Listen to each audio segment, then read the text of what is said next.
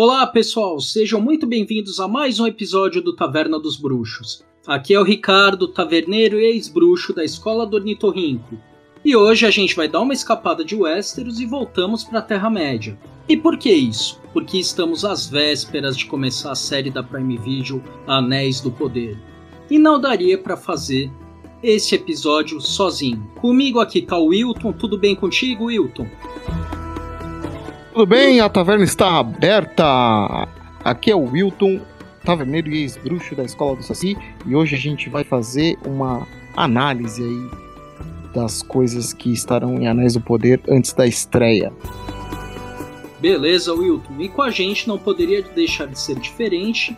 Ele, o nosso querido viajante que nos ajudou no episódio lá atrás, falando do universo fantástico de Tolkien, o Dino Coelho Ocar. Tudo bem contigo, Dinão? Tudo bem, Ricardo? Tudo bem, Wilton? Ah, tudo ótimo. Vamos, vamos a gente aqui mais uma vez conversar um pouquinho sobre o que tá para vir é, nessa série da Amazon Prime Video. Bora lá. Fechou. Antes disso, para entrar em contato conosco, acesse nossas redes sociais Taverna dos Bruxos pelo Facebook, Twitter ou Instagram ou entre em contato conosco pelo e-mail bruxeiros.gmail.com. Bom, galera, com os últimos trailers de Anéis do Poder, muitas dúvidas devem ter surgido na cabeça de vocês. Por exemplo, onde se passa a história, vai ter Legolas, vai ter Hobbit, vai ter o Gandalf, onde que vai estar toda essa galera? Então, a gente resolveu, para não criar expectativa e não causar frustrações, a gente resolveu fazer um episódio atemporal falando um pouquinho do que a gente espera com relação às eras, às criaturas que povoavam a Terra-média na série Anéis do Poder e alguns personagens de destaque. Por isso, ninguém melhor que o Dino aqui. Wilton, você concorda com isso? E como todos vocês devem estar em dúvida do que se trata a série Anéis do Poder, né, a maioria das pessoas que vai ver a série, eu calculo que não tenha lido todos os livros, ou tenha lido alguns, e pelos trailers, fica uma grande dúvida, porque no trailer de repente não, não aparece Aragorn, não aparece Samwise Gandhi, não aparece Gandalf, e de repente as pessoas devem se, se perguntar: do que se trata Anéis do Poder? Qual era que se passa? Existem eras em Senhor dos Anéis? Que criaturas são essas que vão aparecer? E aí o Dino tá aí para ajudar a gente a desvendar todos esses mistérios. Então, começando aqui, Dino, para a gente esclarecer um pouco, quantas são as eras que o universo da Terra-média tem, no caso aí? Bem, todos uh, os eventos do mundo, eles se enquadram em três eras, tá? Embora haja é, história antes dessas três eras, uma história como de uma criação e é, moldagem do mundo, tá? onde o tempo passava de uma e era contado de uma maneira diferente das três eras que eh, vieram a aparecer, porque era um tempo em que somente haviam, digamos, deuses entre aspas, né, é, seres é, divinos mandados pelo ser superior chamado Eru ou Ilúvatar e mais para frente elfos é, que foram é, residir com esses seres superiores, tá? Então você tem é, esse tempo que termina quando da criação do Sol e da Lua, tá? E aí nesse caso, em geral, se considera que começa a primeira era da Terra Média. Depois ela vai ser principalmente descrita como uma era de batalhas entre é, elfos e homens, homens contra o mal primordial, Morgoth, e termina quando Morgoth é derrotado tanto por esses seres primordiais, não é, os enviados de Eru ou Ilúvatar, é em união com elfos e homens. Nesse caso, quando acabou essa batalha, Morgoth é expulso do mundo e começa a Segunda Era, quando parte dos homens que foram fiéis aos elfos e aos seres primordiais, né, chamados é, Valar ou Maiar e Maiar, eles recebem como dádiva uma ilha no oceano chamada Númenor para que é, eles pudessem ser um, uma espécie de uh, não, não vou dizer homens superiores, mas homens com um espaço de vida superior, né? Um, homens que é, por ter mais contato com elfos, é, seres mais próximos daquilo que seria o que se pode chamar de bondade, vida justa, viver nessa ilha como se fossem pessoas para guiar os outros homens do mundo. Sem me estender muito, essa, essa segunda era da Terra-média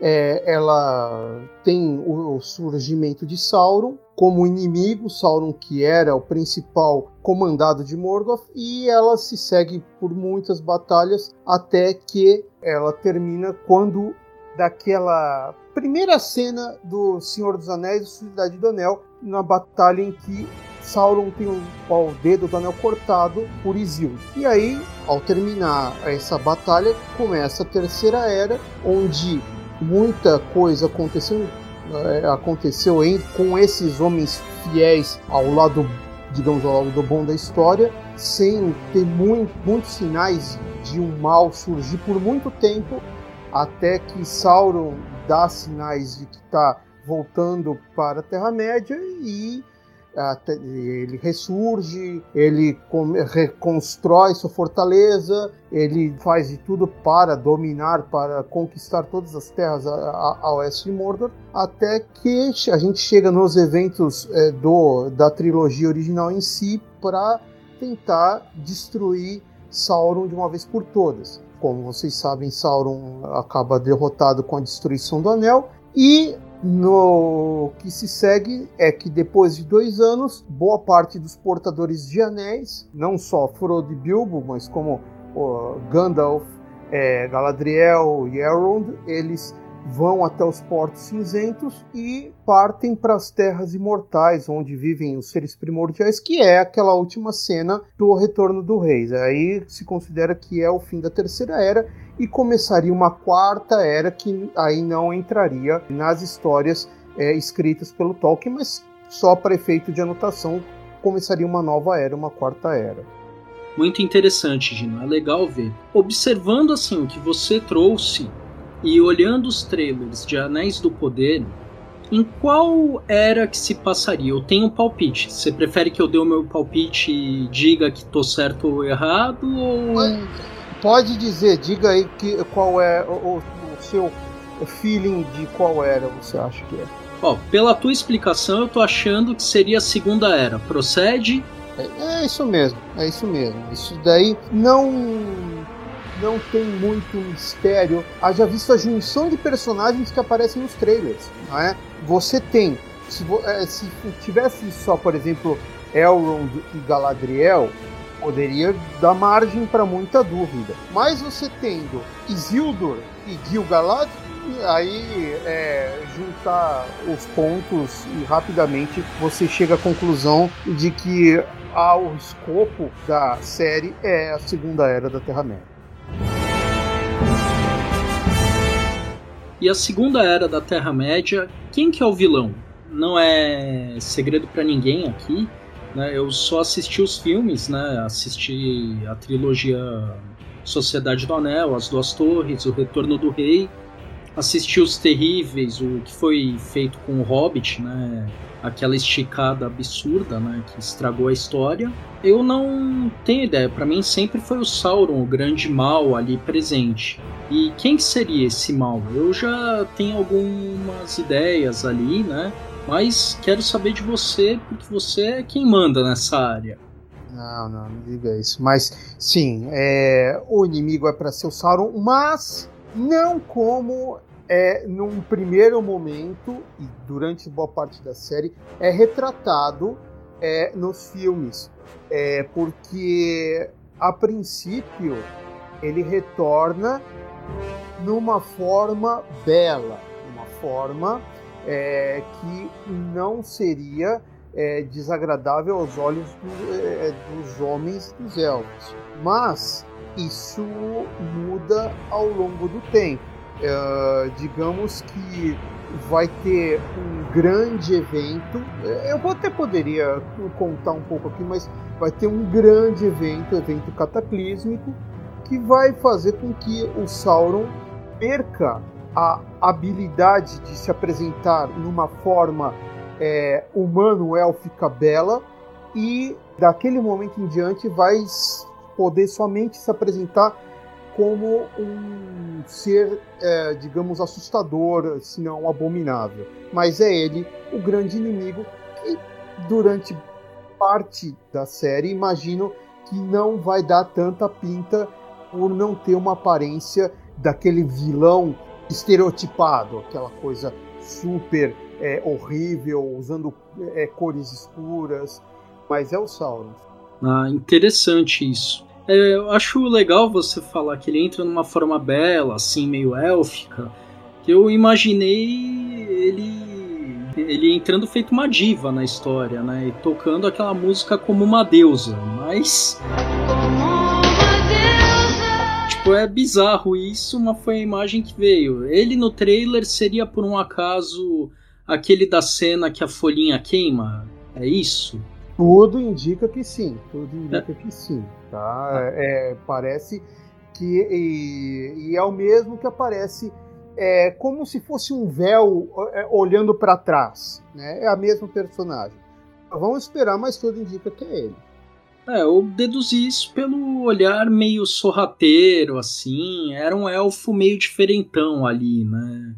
Você fala, mano, não encaixa. Sabe quando ele meio que não orna ali? É você ter ter um monte de porcelana chinesa e você botar o pica-pau doidão ali no meio. Não, sabe, não tem lógica, não tá encaixando ali. Você vê, é um elfo, mas você vê que tem algo errado ali, né?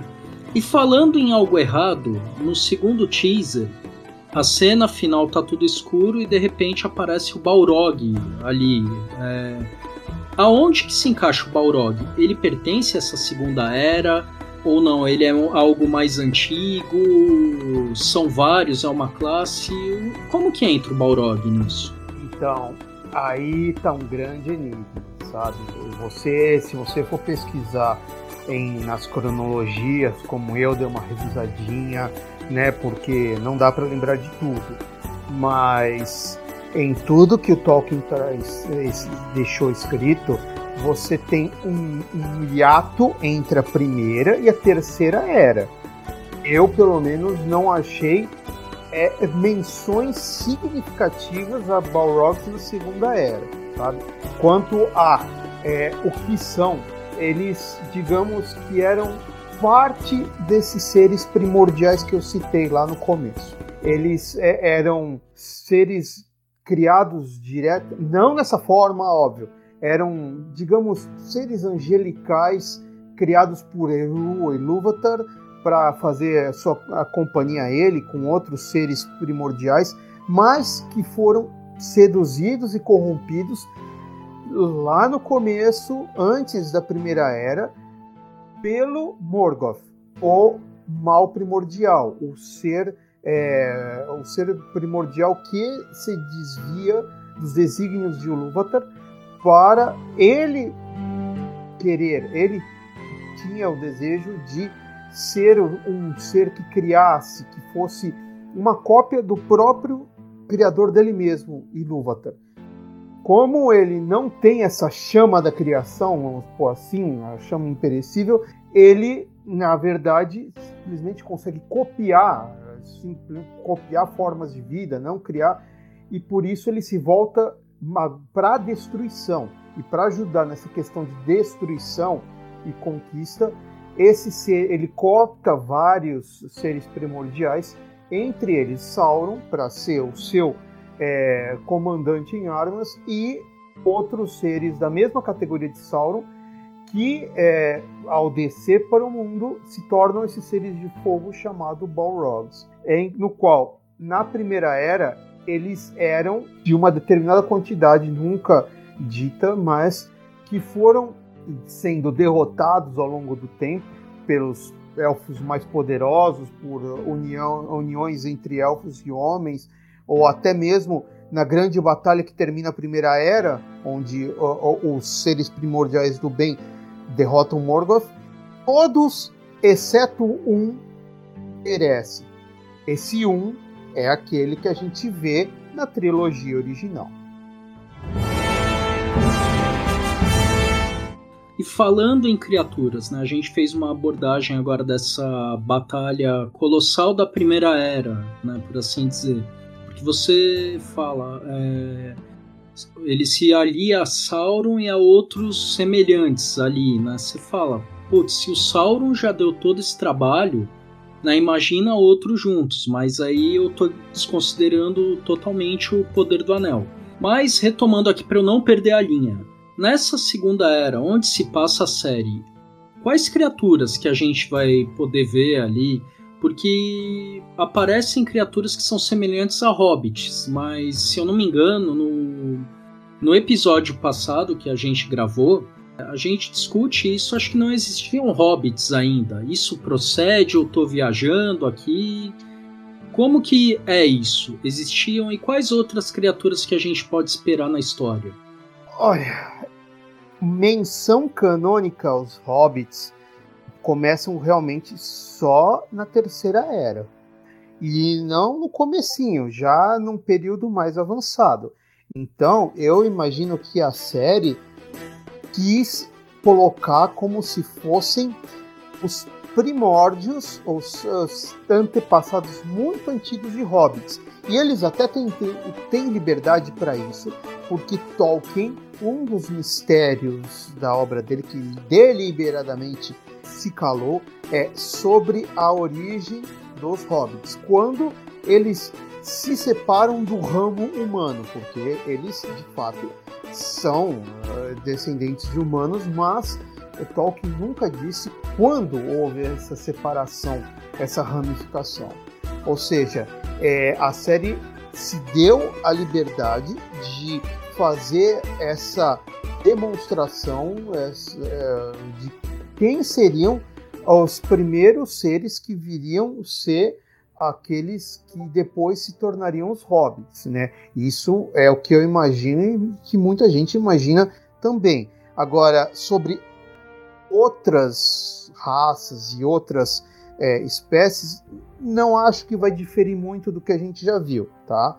Isso daí é, você vai ter, obviamente, homens, vai ter elfos, vai ter anões, vai ter esses antepassados de hobbits, né? É, que a princípio são os que podem ter gerado o ramo dos pés peludos, ou Harfoots em inglês. É, Harfoots, é isso que eles falam no, no, no descritivo, acho que eu li em algum lugar do, da, da Amazon Prime, são os Harfoots.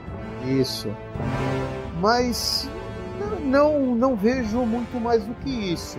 E, claro, esperar para é, ver como vão encaixar o Balrog nessa história, porque, como eu falei, em teoria, ele foge da, da derrocada de Morgoth ao final da Primeira Era e se esconde nas minas de Moria, num lugar muito profundo, até o ano 1980 da Terceira Era, quando os anões, ao tentar é, encontrar mais Mithril, mais Mithril, acabam cavando fundo demais e achando aquilo que não queriam. Então, para mim também é um mistério, sabe? É uma coisa que eu estou muito curioso para ver é, que licença poética eles se deram para colocar o, o Balrog na história, uma vez que em teoria ele teria ficado dormente por pelo menos quantos anos seriam? Uns 5.300 anos. Caralho, é tempo pra cacete pra ficar dormindo, hein? É muito, é muito tempo. Mas o, o, o Dino falou alguma coisa agora, foi bem interessante. Que vai ter um foco. Isso a gente tá se baseando só nos trailers, né? Tá, vai ter um foco nos anões, é, nos elfos, obviamente, mas pouco se mostra ou pouco se deixa muito evidente a respeito de Númenor. E Númenor tem uma importância nessa era, porque o Sauron, inclusive, é em um desses combates na Segunda Era, ele é derrotado, uma das grandes batalhas, um grande exército de Númenor. Ele vai para Númenor e vira conselheiro do rei, né? Mas ele é o, é o, é o fala mansa, é o cara que convence todo mundo no, no ardil, né? É, é, é ele, ele, é, é, ele é sedutor e ardiloso. Exatamente. E como não se fala nada de número, nem se deixa evidenciar alguma coisa de Sauron, será que a gente vai ver uma forma élfica do Sauron, Dino? Também a respeito de Númenor. O que você acha que nessa era é relevante de Númenor? Olha só, quanto a Sauron, eu imagino que ele vai aparecer numa forma élfica, tá? Porque ele, para tentar é, corromper os poderosos é, entre os elfos, ele tem que é, é, dificilmente de uma forma que não élfica, por exemplo, um humano, é, seria ouvido por algum elfo da, é, das casas mais poderosas. Então é quase certo de que ele vai ter essa, essa forma élfica enquanto ele tiver esse poder para tal. Como eu falei, haverá um grande evento cataclísmico em que ele vai perder essa capacidade e aí sim ele toma forma como a gente vê lá no começo da Sociedade do Anel. E a outra questão que você pôs, qual seria? Qual é a fase de Númenor que a gente é. vai ver na série? Certo, e qual a importância? Tá, ok. Eu imagino que eles vão focar no momento em que os reis, digamos, já é, se consolidaram como é, grandes navegadores, os reis, os poderosos de Númenor, para manter ligações e contatos com os elfos que se mantiveram, os elfos mais conhecidos que mantiveram na Terra-média, tá?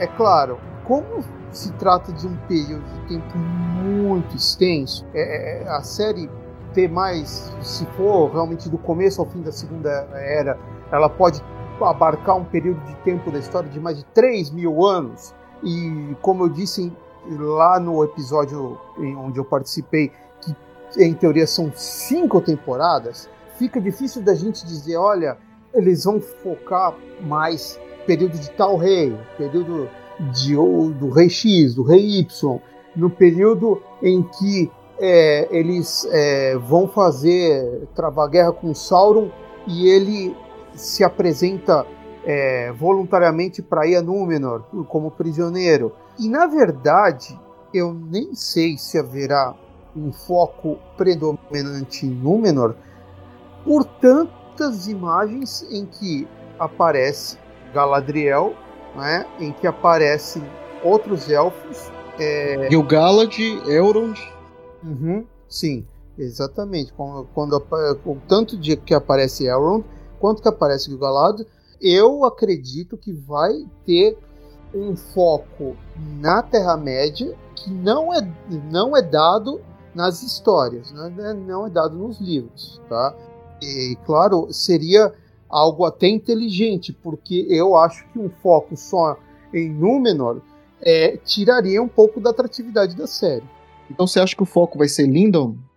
Eu acredito que sim. Eu acredito que o reino de Lindon, onde Gil-galad é rei, é, vai ter muita importância na história. É, vai ser base para as ações, óbvio, do próprio Gil-galad, mas para as ações da Galadriel também. Mais para frente, bem mais para frente, é quase certo em que vai aparecer o Elrond fundando Valfenda e que pode ter algum foco é, é interessante na história, mas sim, ele é o reino de Lindon, a oeste da Terra-média, lá perto dos Portos Cinzentos, onde a gente vê o, no final do, do, do Retorno do Rei, provavelmente vai ter bastante ênfase na história.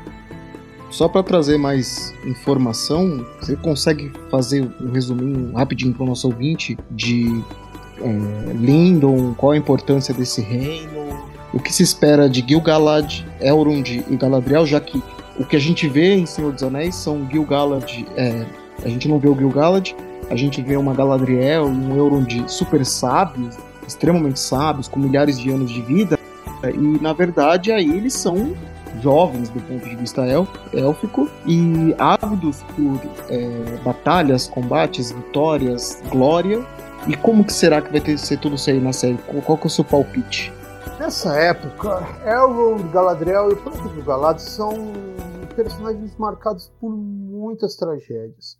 Muitas tragédias. Então, eu imagino é, personagens que estão tentando curar feridas, separados de entes que se perderam, morrendo ou se voltaram é, para as terras imortais, não é, onde vivem os seres primordiais do bem, Aman, e tentando encontrar seu lugar no mundo, não é, sem fazer um, uma piada com malhação, mas sim tentando encontrar seu lugar no mundo. É... Caraca, essa foi foda, hein, Dino? é, porque eles vêm de casas muito importantes na história da, é, da Primeira Era. Não é? Eles vêm de, de casas muito importantes, de descendentes de personagens que são basilares na Primeira Era, mas que foram, é, foram morrendo um a um em batalhas contra Morgoth. Então eu vejo principalmente Galadriel tentando, em teoria, viver em paz, mas ela tem uma percepção de mundo mais forte é, naquele momento, óbvio, do que Elrond Gil-galad, até porque ela tinha vivido mais, não é? Gil-galad eu não me lembro quantos anos viveu, mas é, você pode colocar aí pelo menos 3.500 anos, vamos pôr assim mais ou menos. Pelo menos 3.500 anos, vai ser um pouco mais. Elrond, quando é do fim da história, ele está com mais de 6.500 anos e Galadriel mais de 8.300 anos. Porra! Tudo isso? É, Galadriel é, chega ao mundo antes da criação do Sol e da Lua. Ela viveu ainda na era onde só as das estrelas... lamparinas. Uhum, exatamente, é, das grandes lamparinas. Né? Ela vive na, na, numa época, ela nasce numa época em que é, a luz é, ainda era de estrelas, é? mas sem sol e sem lua. Tá? Era uma época em que a, o mundo era regido pela luz das duas árvores. E a partir dos frutos é, dessas duas árvores, antes delas morrerem, uma da origem do Sol, outra lua. Galadriel é de antes desse tempo. Então, é, eu, eu li em alguns reviews em que o Elrond vai ter um aspecto mais político, assim, sabe, mais é, diplomático, ou seja, não vai ter adquirido ainda aquela sapiência que ele demonstra ter ao longo do, da, da, trilogia original. Então eu, eu acho que a Galadriel é que, embora não seja rainha, ela vai agir como se fosse uma, mas botando a mão na massa, não é? Para tentar descobrir se realmente há um novo mal surgindo e que mal é esse e como combater. Vão, obviamente, também depois tem, dar algum enfoque no reinado de Gil-galad, né, em Lindon, e um Elrond que talvez não tendo espaço para se desenvolver em Lindon ou junto da Galadriel, vai fundar Valfenda lá perto das Montanhas Sombrias. Eu, pelo menos, é o que eu imagino. E pergunta besta, já que o Marcos não tá aqui. Lindon é um reino lindão, Dino? Para, mano, sério? Ah, puta que pariu. Cara, Deve... o Marcos não tá aqui, não posso fazer nada. De, é, Marcos deve... está em espírito. É. deveria, é, de, de, deveria ser. Deveria ser. É, é, Lindon, na verdade, é um remanescente de um pedaço do mundo em que já não existe mais. Você fala, como assim? A primeira era do mundo, ela é focada num pedaço de terra que seria a oeste da Terra-média, chamado Beleriand, não é?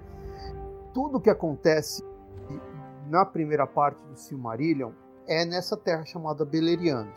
Quando do fim da primeira era, na grande guerra contra Morgoth, a guerra da ira, esse pedaço de terra gigantesco, é, devido às convulsões causadas pelos seres primordiais, pelos é, por Morgoth é, e pelos seus seres do mal, essa terra é, afunda, ela simplesmente desaba nas águas. E parte dela, a única parte de Belaniand é de terra contínua que continua intacta é uma floresta é, chamada Lindon, que fica nas Montanhas Azuis, não é? é Para você é, ir do condado para os portos cinzentos, é, como fizeram os portadores do anel no fim do livro, no fim do filme, eles passam por cima dessas montanhas azuis e pela floresta de Lindon, não é? onde Gil-galad era rei na segunda era da Terra-média, o qual ele, com, tendo as memórias que ele teve de grandes reinos élficos, deve ter criado um lugar é, que agradasse a, a, a, essa memória. É, e vale lembrar que Lindon é, é um reino imaculado pelas, pela, pelo não alcance das forças de Sauron e Morgoth, né? Lindon é um, é um lugar, um lugar que resiste ao Fala Mansa Sauron. Né? Eu imagino que o, o, Sauron do nosso podcast deve ser o Marcos, né? O cara que, que vai destruindo. é astuto, qualquer, é astuto. É astuto. Qualquer linha de raciocínio ele vai e quebra. É um inferno discutir com ele, né? É um Mas no inferno. final, voltando à história de Lindon, eu tava certo. É um lugar lindão, então.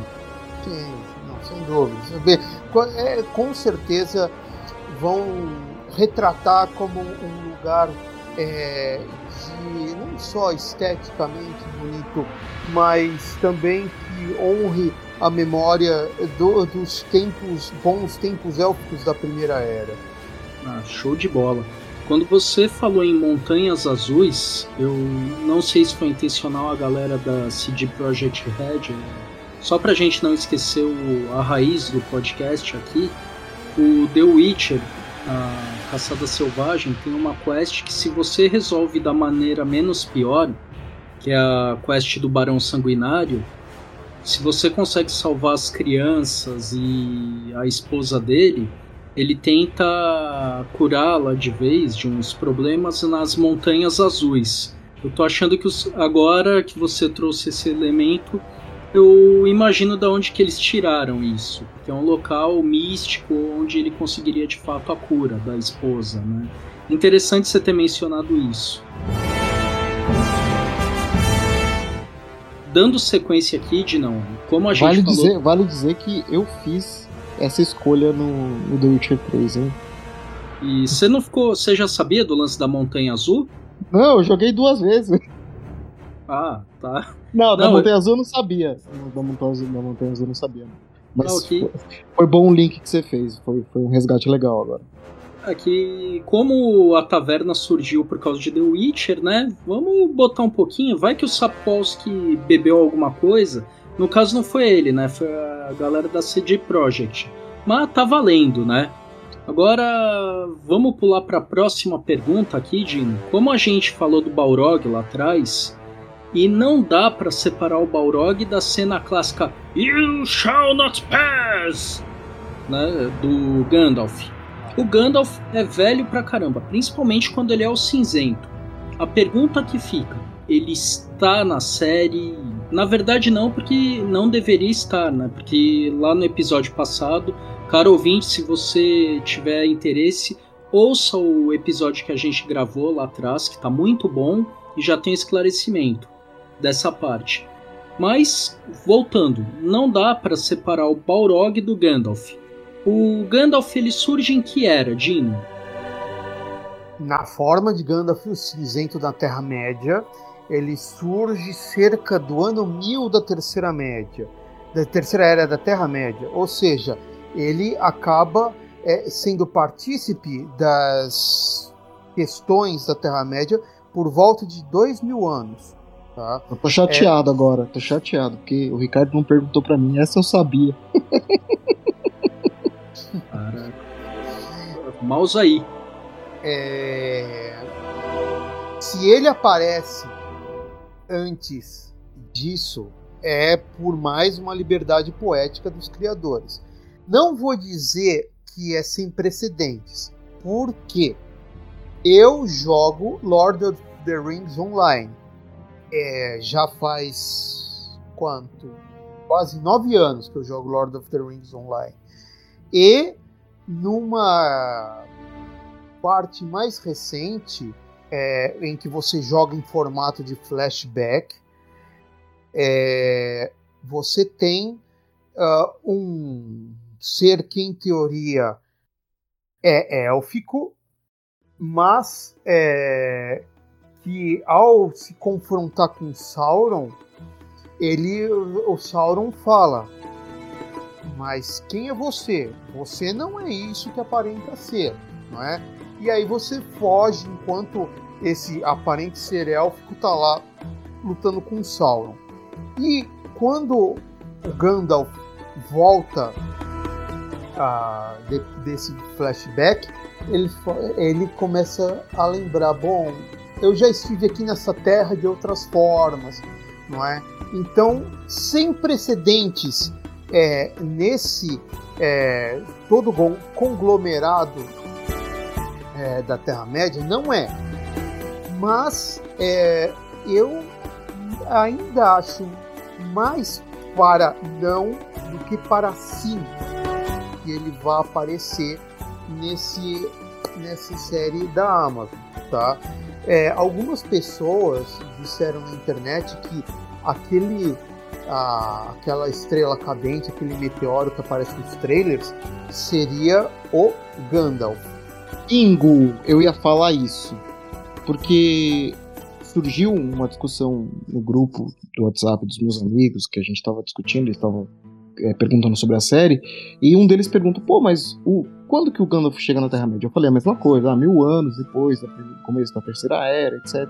Ah, mas ele não é humano? Eu falei assim, não, ele é um Maiar. Maiar, Maiar, não sei qual é a pronúncia correta.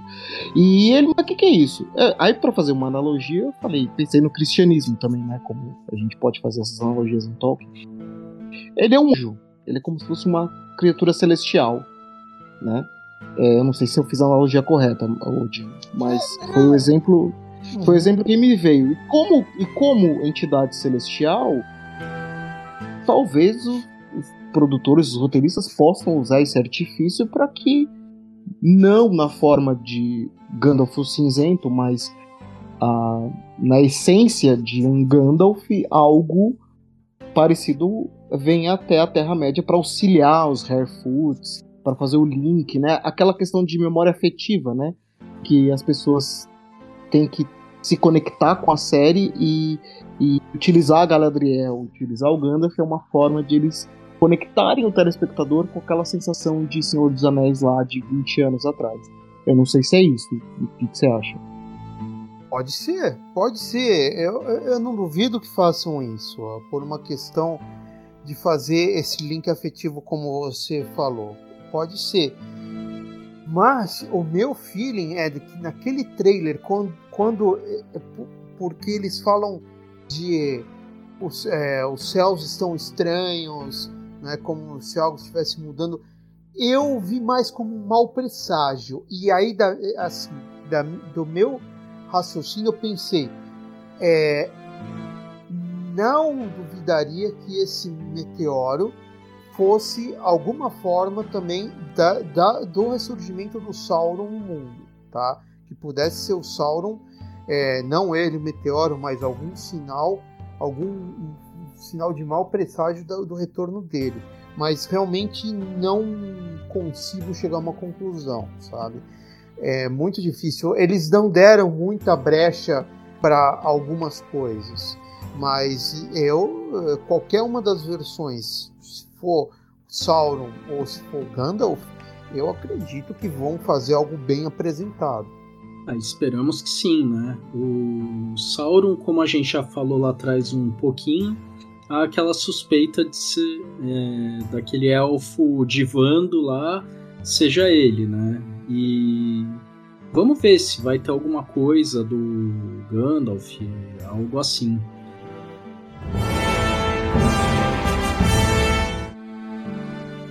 Dino, pra gente já ir pros finalmente aqui desse episódio. Uh, do episódio passado, para esse com o surgimento dos trailers, dos teasers, das informações, sua expectativa como tá? Ela continua igual? Ela mudou? Tá subindo? E o mesmo vale também para você, Wilton, nessas considerações finais aí. Eu fiquei um pouco mais empolgado depois de um desses últimos trailers por conta da, de uma fala da Galadriel citando o irmão dela, não é? Isso remete à primeira era da Terra-média.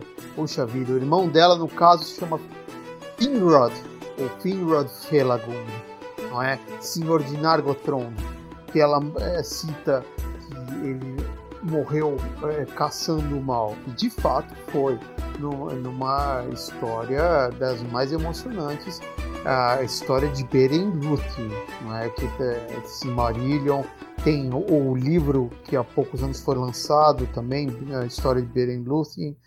É, então, se chegar a aparecer vislumbres que sejam da primeira era da Terra-média, com, com Finrod e outros elfos e homens, eu pessoalmente vou ficar perto de um surto, assim. Então tô bem empolgado, mesmo que seja ou quando citaram é, ou havia luz antes do sol, é uma menção às árvores. É, se chegar a aparecer também as duas árvores é, que iluminavam o mundo, para quem realmente leu é, o Silmarillion, coisas da primeira era, é, é, é, vai ser algo muito tocante, porque nunca se imaginou que pudesse se retratar a primeira era em, em vídeo, não é? Ou pelo menos enquanto durasse os direitos autorais dos 70 anos da após a morte do Tolkien, mas se conseguirem eh, mostrar essas imagens da primeira era, eu fiquei bem empolgado. Meu hype aumentou, por assim dizer, tá? Cara, eu fico surpreso, velho. Você é impressionante com o Senhor dos Anéis. E antes de eu passar a bola pro Wilton aqui, eu tenho que fazer uma pergunta. É idiota, se você quiser depois a gente tira da edição, na edição, mas lá vai. A atriz que faz a Galadriel já ocupou o lugar da Maria Sharapova no seu coração? Ah, Morvid Clark, Morvid Clark. Ah, meu Deus do céu. Puxa vida. Ai, ai, ai. Eu me derreto ao, ao vê-la, sabe? Eu, eu. Não importa o que digam depois, é, se vierem a criticar, eu. eu, eu parece que vejo borboletas voando ao ver cenas eh, da Galadriel feita pela Morver Clark nesses trailers. Realmente é, mexeu comigo. Dino é um romântico incurável. É. É, ele é. Essa dele. Então ela ocupou esse lugarzinho da grande tenista. Sim, sim, sim, sim. É, eu admito que não conhecia antes de, de ver os trailers, mas realmente, olha, é, eu espero que ela dê muito certo como Galadriel, que depois dela, dessa série a carreira dela seja catapultada para voos ainda maiores. Certo. E você, Wilton, como que tá a tua hype depois de ter visto os teasers e trailers? Ah, a minha hype tá, tá altíssima. Principalmente porque do ponto de vista gráfico, visual, é, a série ela tem uma paleta de cores muito legal. Não que eu seja especialista em cinema ou na, na sétima arte ou coisa que valha, mas é, a, a, paleta de cores está muito, muito, muito vívida, muito intensa. Os trailers e o, e o teaser, né? Principalmente o último, dá um senso de urgência das coisas dando a entender que é uma série que haverá diálogos, mas principalmente a ação vai fazer parte da tônica. Eu acho que em parte para prender o telespectador, a audiência e fazer frente também ao que está sendo produzido em paralelo, né, pela, pela, pela HBO, que é o, House of the Dragon. É impossível nesse momento, com um lançamento tão próximo, comparar as duas séries. Eu acho que eles eles estão fazendo algo nesse sentido de impactar visualmente e trazer algo que é, consiga fazer frente a, a dragões, enfim. E eu acho que pro grande fã de Tolkien e de Senhor dos Anéis, eu acho que a série vai ser um deleite. para mim, pro Dino, para você, pro Marcos, pra gente que é que é fã independente do que do que passe, se passar 20 vezes qualquer coisa de Senhor dos Anéis, a gente vai ver e vai tentar ver os meandros, os easter eggs e tudo que que tá presente na série. Mas eu acho que o grande desafio da série não é a gente. O grande desafio da série é o mainstream.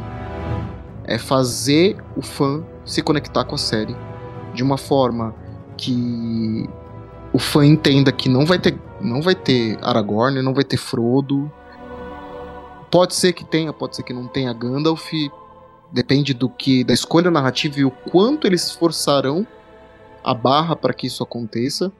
Então eu acho que é, vão ter duas grandes bases de fãs, né? Os fãs tradicionais de Tolkien e o mainstream que vai estar tá na expectativa do que vai ser é, Senhor dos Anéis. Muita molecada que não era nem nascida em 2001, 2002 e, e provavelmente não viu porque se você coloca um filme de três horas pra uma criança ver hoje é a morte, né?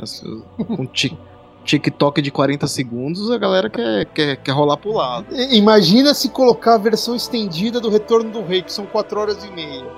Cara, eu tô assistindo a versão é estendida dos dois torres, 4 horas. Eu comecei ontem, tô na metade. Mano, é puxado, hein? É uma toada.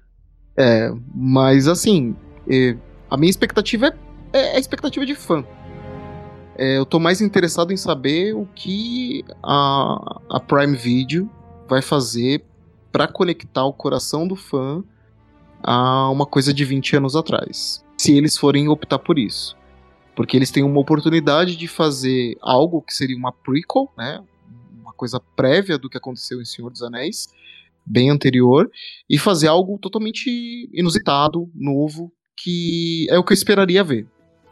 Mas eu não sei se vai por esse lado. Acho que eles vão tentar enfiar alguma coisa que te remeta ao Senhor dos Anéis. Bom, eu compartilho da tua opinião com relação ao me surpreenda, né? Aquilo que eu quero ver eu ainda não sei. Então, como eu não li os livros nessa parte, não li o Silmarillion, então eu prefiro esperar, aguardar e ver o que que vai ser apresentado para mim. Então, ah, não vai ter o Aragorn, não vai ter o Gandalf. Cara, tranquilo, vambora, vamos ver o que tem, vamos ver essa nova interface da Galadriel, tal, ela como uma guerreira. Esse é o é. espírito, esse é o espírito. A gente foi brindado aqui, eu tenho que fazer um, uma crítica à, à, à Amazon e ao Jeff Bezos. Vocês erraram muito em não mandar uma passagem pro Dino e ir até Londres fazer uma resenha do, e conversar não. com os showrunners. Não. Vocês erraram muito Também... Prime Video. Há tempo para que vocês se retratem Mandem uma passagem pro Dino ir para Londres e conversar com esses showrunners aí. Porque é um talento desperdiçado. E, e, a gente foi aqui brindado com dois, dois episódios já com o Dino e trazendo informações absolutamente é, interessantes e, e, relevantes a respeito de Senhor dos Anéis, do universo Tolkien e de todo esse universo expandido que a gente vai ver adaptado. Prime Video, não, não, não. É gentileza sua, é gentileza sua. Mas eu garanto para você, tem muito mais gente só falando aqui no âmbito brasileiro que entende bem, bem mais do que eu, sabe? Eu sou um cara que gosta muito do, do tema e resolveu ser um pouco autodidata, né? Mas não, eu, eu, eu agradeço pela gentileza. Não, mas tranquilo. Dinão, a palavra é sua aqui no encerramento da, desse episódio da taverna. Pode falar o que você quiser, manda bala aí. Não, eu só, é, é só queria agradecer por mais essa oportunidade de conversar sobre Tolkien com vocês, para é, explicar um pouco desse universo para pessoal que escuta esse podcast, né? Afinal, é, são pessoas que vêm de parte delas, imagino, de, de diferentes universos e às vezes não está familiarizado com o que é Tolkien, com quem foi, é, o que faz a sua obra. Então, esse, esse efeito didático eu acho bem bacana que vocês queiram dar para as coisas de Tolkien, é, esperando muito essa, essa série com, é, cumprir com as expectativas, né? E mais uma vez, quando quiser é, que venha aqui para é, discutir algum aspecto, falar a respeito, é, seja dos livros, seja da, da, de filmes ou da série, Estou à disposição, tá? Porque para mim é sempre um ambiente muito agradável estar com vocês, apesar do Marcos, mas beleza. Sempre sobra pro Marcos, né? E a hora que ele ouvir esse episódio, pode ter certeza que no grupo ele vai tocar fogo. Não, mas é, é isso. É, é muito legal estar aqui com vocês. É sempre um, um bate-papo bacana, com, leve, né? não precisa ser um negócio formalista é, e sempre à disposição para conversar com vocês. Cara, a gente agradece mais uma vez, Dinão, e lógico, outros temas aí que você curte também, a hora que a gente né, passar esse turbilhão aí de Anéis do Poder, House of the Dragon, a gente varia mais um pouco os temas e com certeza você vai ser convidado de novo. Wilton, mais algum recado aí, meu filho? Não, o único recado é que acompanhem as postagens no nosso Instagram, no nosso Facebook, né? Curte lá nossa página no Facebook, Taverna dos Bruxos. Segue a gente no Instagram, arroba Taverna dos Bruxos. Segue no Twitter, arroba Taverna Bruxos. Manda e-mail pro nosso e-mail bruxeiros.gmail.com. Vai ter lançamento ainda de... Vai ainda ter lançamento de episódios depois da, do lançamento de Anéis de Poder. Então não perca, no nosso feed do, do Spotify, Amazon Music, Castbox, Google Podcasts, Apple Podcast, vai lá, segue o nosso podcast no seu, seu agregador de podcast favorito, vai lá, segue, dá estrelinha, coração, favorita e compartilha. Faz esse podcast chegar a mais pessoas que gostam do tema para a gente poder estar tá sempre discutindo aqui e trazendo mais novidades. Beleza. Então fechou a taverna, senhores? Fechou, caneca vazia. Sim, senhor. Tá certo, pessoal. Um grande abraço e tchau. Tchau. Tchau, tchau.